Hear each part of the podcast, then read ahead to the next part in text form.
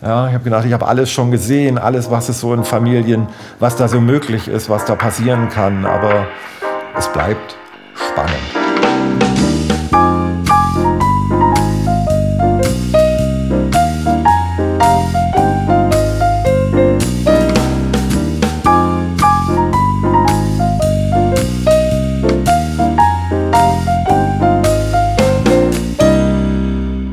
Willkommen zu unserer zweiten Folge des Jobcasts für Sozialberufe.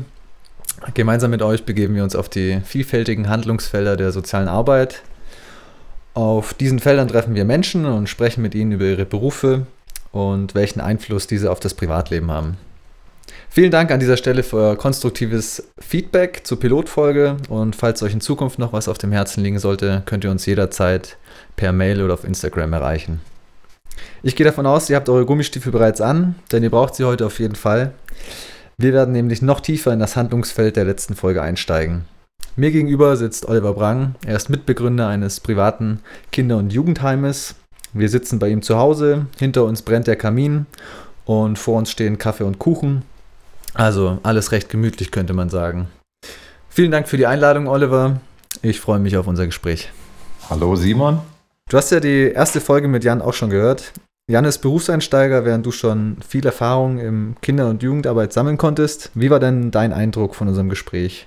Würdest du gerne noch was anmerken oder ergänzen? Ja, also äh, das Gespräch mit Jan war für mich ähm, wie so eine Zeitmaschine. Also der Podcast, euer Podcast war für mich eine Zeitmaschine. Als ich das so gehört habe, habe ich mich so ein bisschen in die, äh, in meine, in meine Zeit zurückversetzt gefühlt, als ich begonnen habe und ähm, ich am Anfang meines Weges stand. Ich bin ja jetzt drei, 33 Jahre dabei. Ja, als Jugend- und Heimerzieher und da bin ich, bin ich auch sehr stolz drauf. Und ich freue mich natürlich, dass es auch äh, junge Leute, äh, junge Menschen gibt, die äh, auch dieses Wagnis eingehen wollen, die bereit sind, ähm, sich dieser Arbeit zu stellen. Und vor allen Dingen, wenn es junge Männer sind, die die vermisse ich immer ein bisschen in unserem Arbeitsfeld. Ja, aber kannst du das nachvollziehen, was er so über seine Arbeit ähm, erzählt hat? Also findest du das jetzt auch bei euch in der Arbeit so wieder? Also was mich, was mich beeindruckt hat, war diese ähm, erstaunlich reife Aussage. Da war ich, als ich in, dem, äh, in der Situation war, noch etwas davon entfernt, dass er zum Beispiel gesagt hat, man kann nicht allen Kindern und Jugendlichen helfen. Also ich hatte ja damals noch den Anspruch äh, an mich, ähm, dass man allen helfen kann. Aber das ist natürlich schon auch ein Stück weit äh, eine Hybris, äh, die man da mit sich trägt, wenn man äh, anfängt, dieser Idealismus, dieses Herz, was man da bei der Sache hat. Und äh, das kann natürlich leicht dazu führen, dass man ja, dass man vielleicht äh, vorschnell die Segel streicht. Mhm. Ja?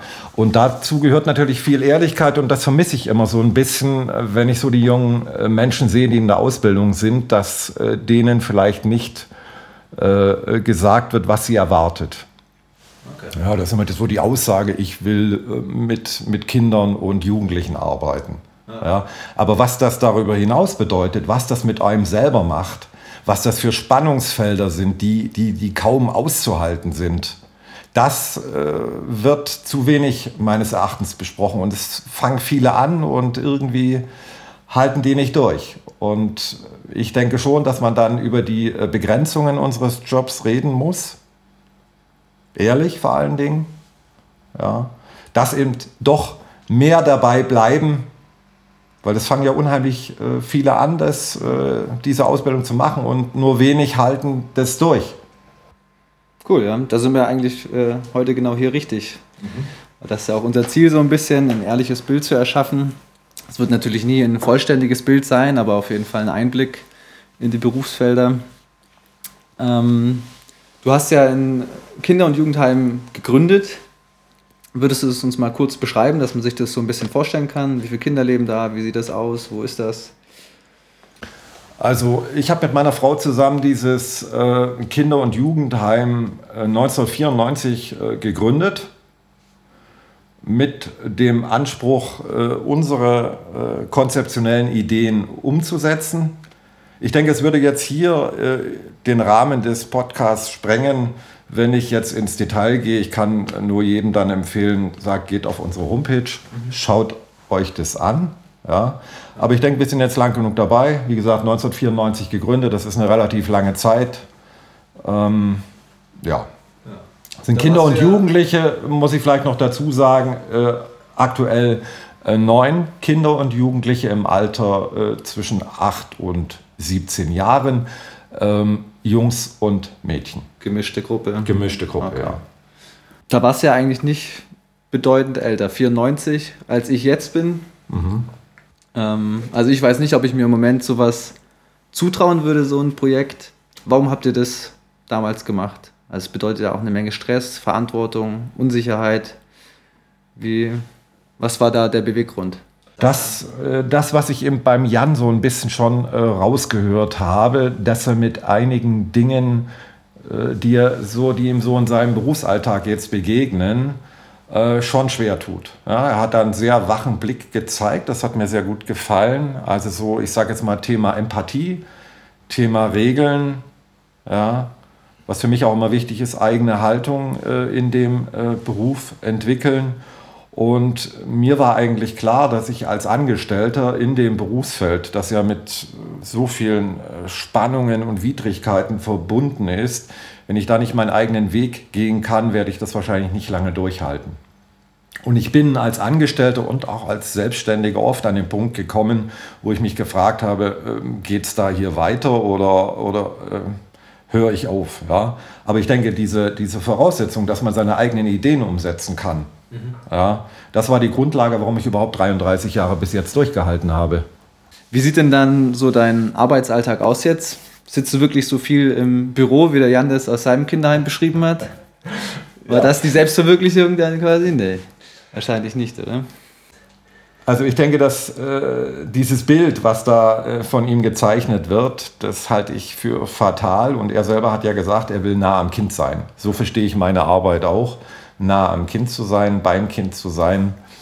Ähm, und wir müssen natürlich in der Jugendhilfe schon auch schauen, dass dieses Bürokratische, was da so eindringt, oder durch, durch andere Ebenen in unseren Arbeitsalltag eindringt, dass wir da selbstbewusst genug sind, als Jugend- und Heimerzieher, uns bewusst zu sein, dass wir die Fäden in der Hand haben. Und da kann ich auch den, den jungen Leuten nur sagen, Leute, bleibt selbstbewusst. Ihr seid die, die am nächsten am Kind seid, nicht die Psychologen, nicht die Therapeuten, nicht die Lehrer, niemand sonst ihr seid ganz dicht dran. Ja. Und lasst euch das Heft des Handelns nicht aus der Hand nehmen. Sich ins Büro zurückzuziehen und dort Berichte zu schreiben, ich denke, das gehört sowieso nicht in den Arbeitsalltag. Ich könnte mir gar nicht vorstellen, während des Arbeitsalltags im Büro zu sitzen und einen Bericht zu schreiben. Das funktioniert gar nicht. Das Wann macht man das dann? Also ja, die Zeit sollte man sich zu Hause in Ruhe nehmen. Ich denke, es ist schon oft schwierig genug für mich im Arbeitsalltag Telefonate zu führen. Das lässt sich nicht vermeiden, dass man mit Jugendämtern telefoniert, mit Eltern telefoniert. Aber äh, in der Regel äh, sollte man doch für die Kinder da sein. Das bedeutet, den Alltag einfach leben wahrscheinlich, oder? Gemeinsam mit den Kindern im Tun sein. Das ist der entscheidende Punkt. Also manche verstehen ja irgendwie ihren, ihren Job so, also ich gehe jetzt mal ins Büro und quatsch mit dem Kind. Ja. Ich hatte auch dieses, dieses seltsame Bild da, was der Jan da gezeichnet hat, hat mich ein bisschen verstört. Dieses Anstellen in der Reihe, in der Schlange am Büro. Sowas ist mir ja vollkommen fremd. Mhm. Damit, mit diesem Bild kann ich gar nichts anfangen. Ja. Was wäre denn für dich so der perfekte Mitarbeiter, die perfekte Mitarbeiterin, die dich dann in so einem Alltag begleitet? Tja, das ist, das ist natürlich eine schwierige Frage. Also ich weiß auch gar nicht, ob es diesen perfekten Mitarbeiter oder diese perfekte Mitarbeiterin überhaupt gibt. Ja. Ich habe gerade gestern äh, mit unserer Vorpraktikantin gesprochen und ich finde ja schon, dass diese junge Frau viel mitbringt. Die hat äh, zwei Kinder, steht am Anfang ihres Weges, hat auch gerade gestern äh, dieses äh, Gespräch mit Ravensburg. Sie möchte da die Ausbildung machen. Ich finde, diese junge Frau bringt viel mit, was wir in unserem Arbeitsalltag brauchen. Dass es auch schon äh, Dinge waren, die der, die der Jan zum Teil angesprochen hat, also dieses, diese Empathie. Ja. ja. Dieses Standhalten können, ein bisschen verrückt sein. Solche Geschichten halt. Ja. Aber jeder bringt seine eigene Persönlichkeit mit. Mitgefühl, aber kein Mitleid. Das ist, denke ich, auch ein ganz, ganz wichtiger Punkt. Wie würdest du denn die Kernaufgabe deines Berufs beschreiben? Was ist Sinn und Zweck deiner Arbeit? Ich habe dieses, äh, dieses Bild vom, vom Rucksack. Ja? Also die Kinder kommen zu uns und äh, haben ein Stück weit ihre Lebenserfahrung gemacht und tragen so, ein, so einen Rucksack an Probleme mit sich herum. Und ähm, ich sehe es als meine Aufgabe an, ähm, die Kinder so anzunehmen, wie sie sind und es ihnen zu ermöglichen, dass sie mit diesem, diesem Rucksack, der sie ja belastet, mhm. äh, durch ihr Leben gehen können, ohne vielleicht äh, den Mut zu verlieren oder äh, unter der Last dieser, dieser äh, Lebenserfahrung, die sie gemacht haben, vielleicht äh, äh, zusammenzubrechen oder zu scheitern oder was auch immer. Ne? Aber man darf sich nicht der Illusion hingeben, dass man diese Dinge, die da passiert sind im, im Leben der Kinder und Jugendlichen, dass man die, dass man die heilen kann. Ich denke, ich denke, das schafft man nicht.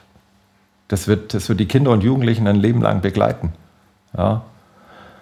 Aber dass sie das vielleicht annehmen können, dass sie es neu bewerten können, das, das ist eine, eine wichtige Aufgabe.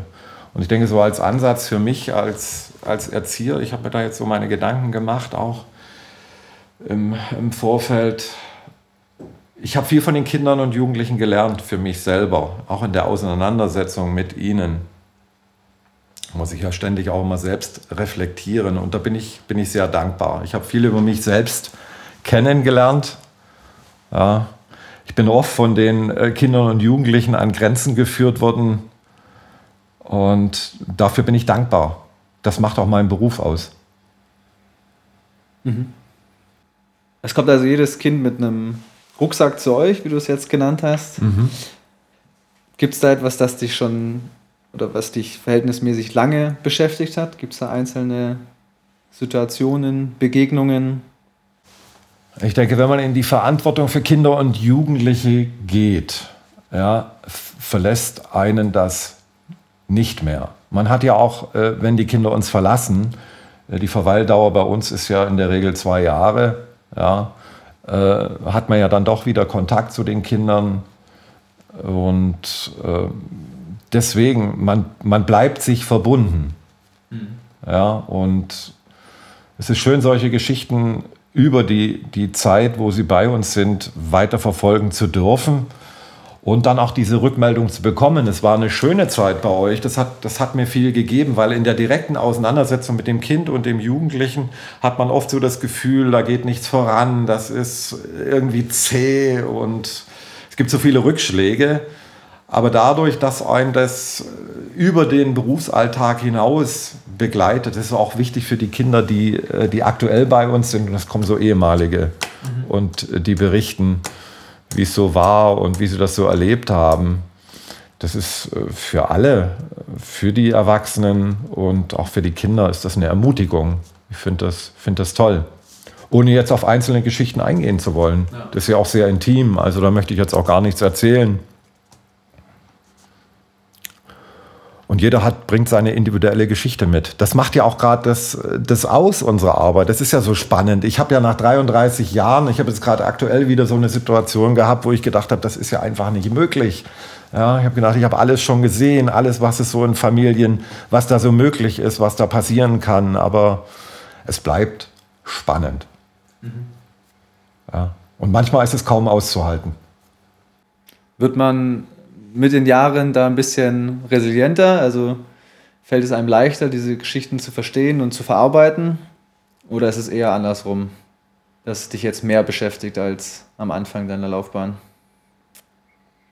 Also jetzt persönliche Schicksale meine ich jetzt.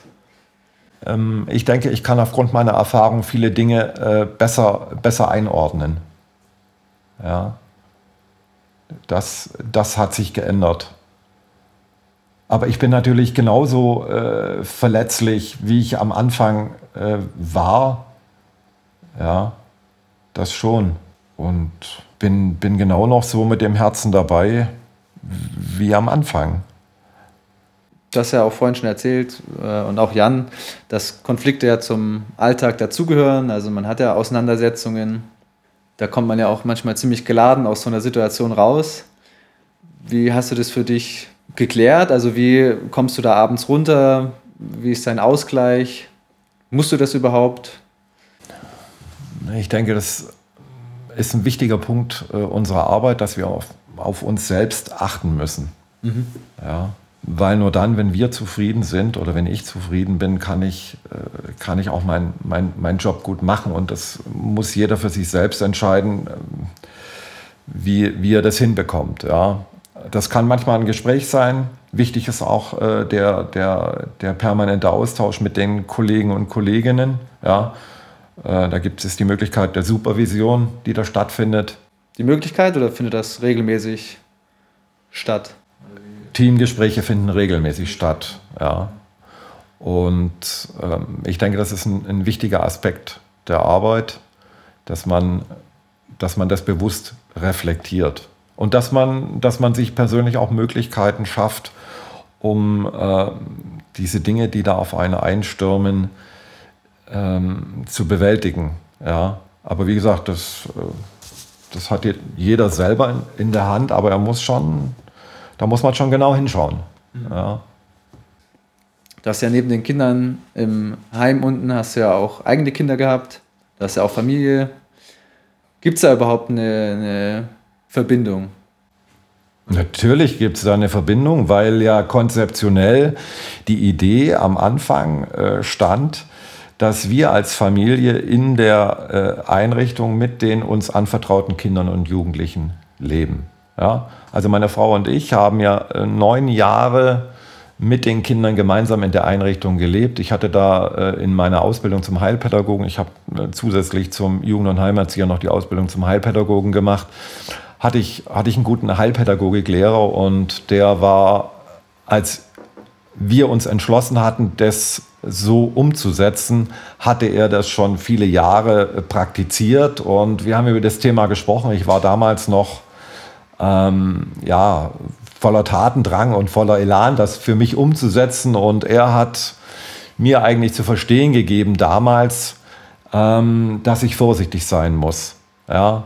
Und im Nachgang betrachtet war natürlich für mich schon immer wieder die Frage sehr bedeutsam, okay, das war eine Entscheidung meiner Frau und die Entscheidung von mir, das so umzusetzen.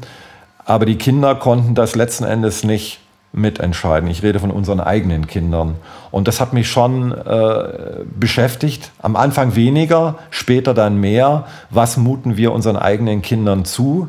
War das, war das eine richtige Entscheidung? Ich bin natürlich nach wie vor davon überzeugt, dass die Kinder, die uns anvertraut waren, äh, zu dem Zeitpunkt davon sehr profitiert haben. Mhm. Die, die Art, wie wir da äh, zusammengelebt haben, und den Alltag gemeinsam gemeistert haben. Aber das ging natürlich auch oft zu Lasten unserer eigenen Kinder, die in äh, diesem Spannungsfeld groß geworden sind und ich manchmal so das Gefühl habe, vielleicht konnte ich sie nicht gut genug beschützen.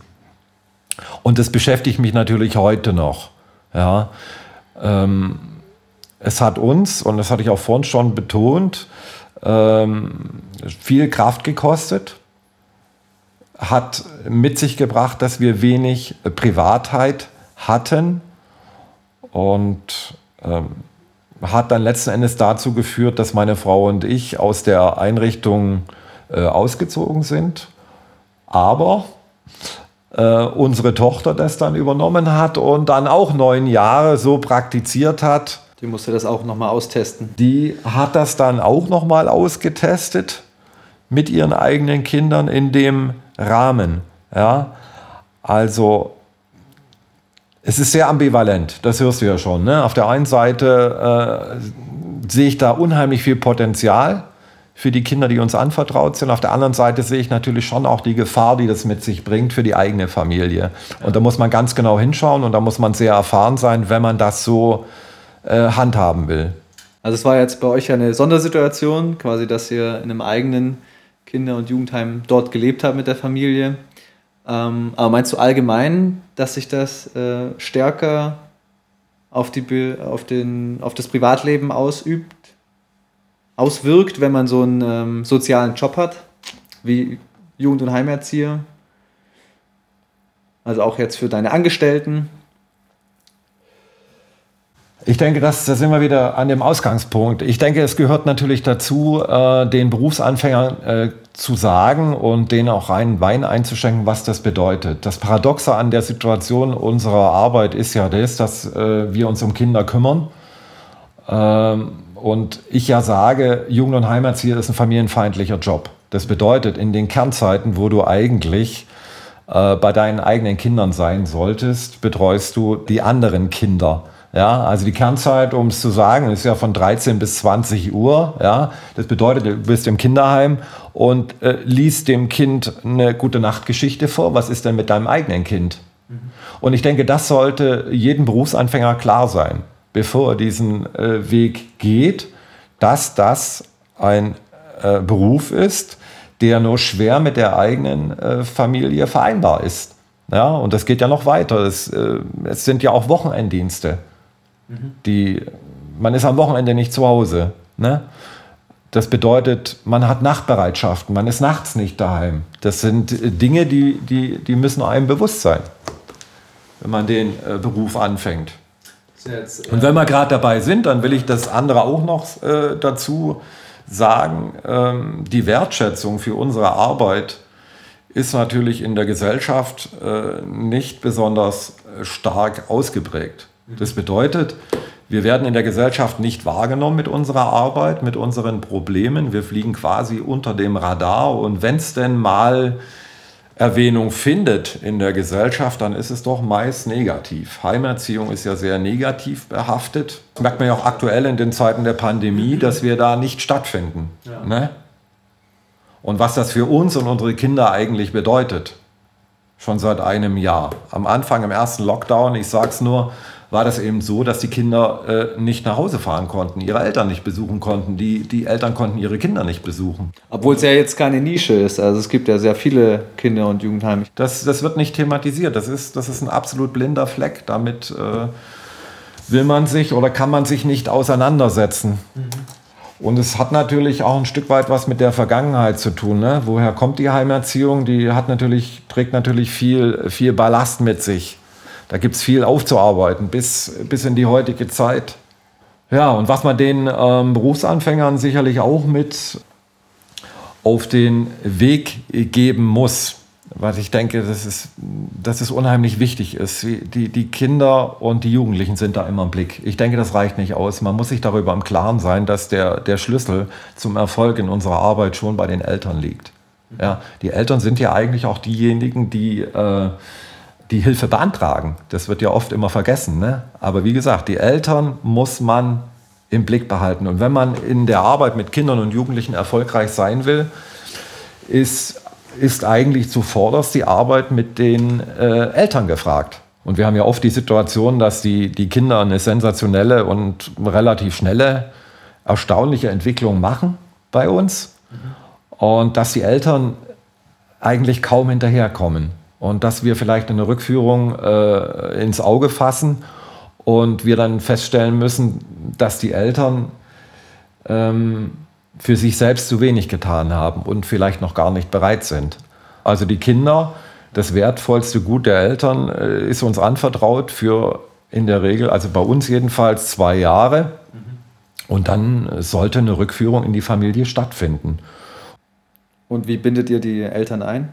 Also der Kontakt findet äh, statt in der Einrichtung, nicht nur bei Hilfeplangesprächen, sondern man bietet den Eltern an, dass äh, sie ihre Kinder ja in der Einrichtung besuchen. Da besteht die Möglichkeit, dass man miteinander spricht, Telefonate. Ja, man kann, äh, wir haben ja bei uns in der Einrichtung einen, der, einen Therapeuten, der mit uns äh, langjährig zusammenarbeitet, einen Psychologen. Die Hilfe können die Eltern auch in Anspruch nehmen. Äh, ich würde gerne nochmal auf die Frage von vorher zurückkommen mit der Beziehung zwischen Berufs- und Privatleben. Das waren ja jetzt ein paar negative Aspekte mit der Arbeitszeit und sowas, aber es gibt ja sicher auch ähm, Dinge, die einem bei der eigenen Kindererziehung auch behilflich sein könnten, oder? Ich meine, man ist ja ständig damit konfrontiert, auch mit sich selber, wie erziehe ich, was mache ich. Da gibt es doch sicher auch ähm, noch positive Aspekte, die ich aus der Arbeit in die, in die eigene Familie mitbringen kann.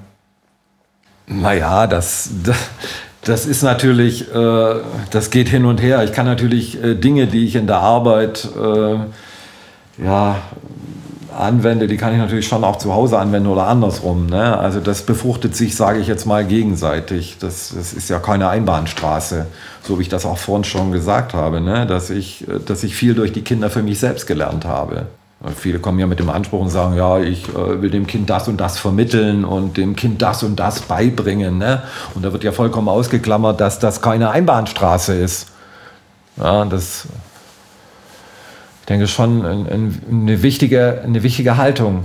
Und, und, und jeder hat ja was zu geben. Das, das, das trifft für die Eltern zu, egal wie, wie, wie problembehaftet die Situation ist. Jeder ist auf seine Art wertvoll und hat was, hat was äh, dazu beizutragen. Man muss es nur, man muss es nur finden. Man muss diese, diese Ressourcen freilegen. Bei Kindern, bei Eltern, bei sich selbst natürlich auch, ja. Und das, das ist, denke ich, wichtig. Ein offenes Auge für alles haben. Neugierig bleiben. Neugierig bleiben. Das ist auch ein, ein ganz wichtiger Punkt. Ja. Ja, was, was gäbe es noch zu sagen? Was, was ich äh, so Berufsanfängern auch äh, gern, gern mitgeben möchte. Schaut genau hin, wo ihr arbeitet. Was gibt es da für Regeln in der Einrichtung? Ich persönlich denke ja, eine Handvoll Regeln reichen aus. Mhm. Ja, jetzt, die, die sind klar definiert. Ich sage eine Handvoll. Wenn ihr in eine Einrichtung kommt und ihr merkt, da gibt es einen Regelkatalog, ist aus meiner Sicht was faul. Da sind wir wieder bei der Schlange vor dem Büro, ja. sich anzustellen. Ne? Ich denke, viele Regeln bedeutet Bequemlichkeit bei den, bei den Leuten, denen die Kinder anvertraut sind.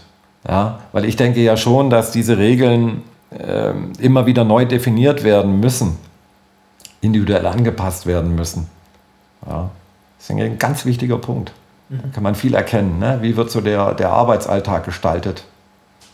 Ist das ein Miteinander? Das hat ja auch der Jan so angesprochen. Er hat so das Gefühl gehabt, so diese, diese Trennschicht zwischen diesen Erwachsenen, die da beschäftigt sind, und zwischen den, zwischen den Kindern und Jugendlichen, dass da irgendwie so gefühlt was, was steht. Ja. Wie kommt das zustande? Und ich denke ja schon, dass dieses, dieses gemeinsame Miteinander sich ja schon auch an diesen Regeln zeigt, die man, wir haben ja zum Beispiel einmal die Woche, immer donnerstags mit unseren Kindern und Jugendlichen sitzen wir zusammen und da ist ein Gruppengespräch in Eigenverantwortung bei den Kindern und Jugendlichen und dann äh, stehen solche, äh, solche Regeln, die, die oft auch, äh, sage ich jetzt mal, die Kinder vorschlagen, stehen dann zur Debatte. Haben die Regeln sich bewährt oder nicht? Muss man, muss man da was nachjustieren oder die Regel einfach verwerfen? Das ist, das ist ständig im Prozess. Ja? Also die Kinder und Jugendlichen mit einbinden.